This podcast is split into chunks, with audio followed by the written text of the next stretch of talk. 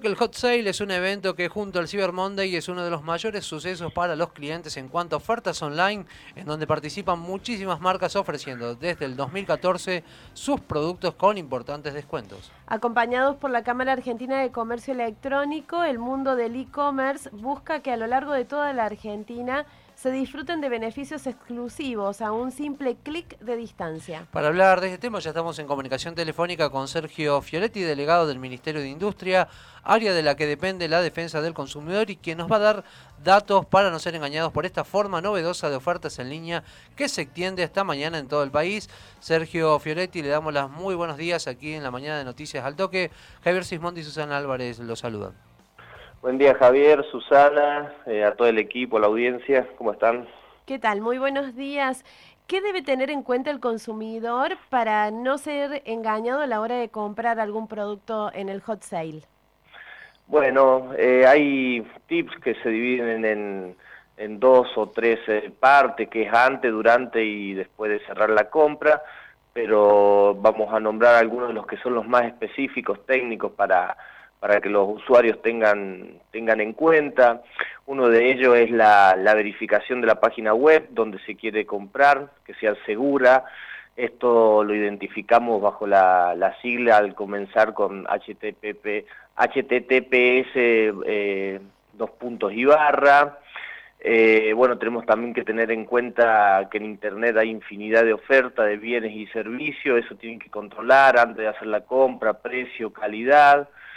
Eh, también durante vaya realizándose la compra, eh, es importante ver las características de las promociones, porque hay veces que dicen las promociones son válidas hasta agotar stock o cantidades limitadas. Esto tiene que estar bien específico, informado, cuáles son las cantidades de las unidades disponibles, si se ofrecen descuentos, se debe, aclarar, se debe aclarar el precio siempre anteriormente, el caso de los dos por uno, aclarar el precio unitario.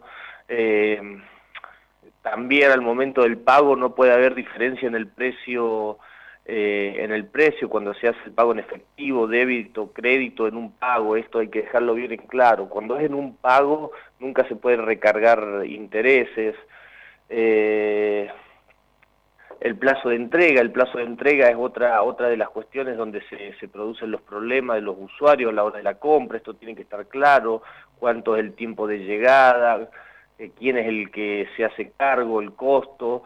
Eh, bueno, también el tema de las garantías, todos los productos tienen una garantía legal. El producto, si el producto es nuevo, tiene que tener seis meses y tiene que estar expreso. Y si es usado, es de tres meses. El proveedor puede ofrecer un plazo mayor, pero no menor a esto que establece la ley. Y por último, bueno, si se realiza la compra por internet, el comprador tiene un plazo de 10 días desde que recibe el producto para arrepentirse de la compra. La empresa debe tener el botón de arrepentimiento de forma visible en su página web.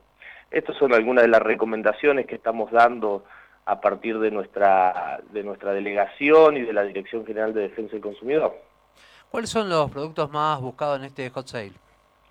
Bueno, lo, estuve viendo los informes que ha dado la Cámara en el día de, hoy a primeras horas, lo que son notebook, indumentarias, zapatillas, son los que van en, en el primer orden de la compra y de la búsqueda de los usuarios. ¿Están recibiendo muchos reclamos a defensa del consumidor después de que pasan estos días de ofertas online? Mira, el comercio electrónico es un, es un sector que creció muchísimo y que va creciendo año tras año. En el 2020, a partir de las restricciones eh, y de las medidas sanitarias, la utilización de las compras por los medios electrónicos eh, ha crecido muchísimo y es una herramienta casi esencial para, para la compra de bienes y servicios.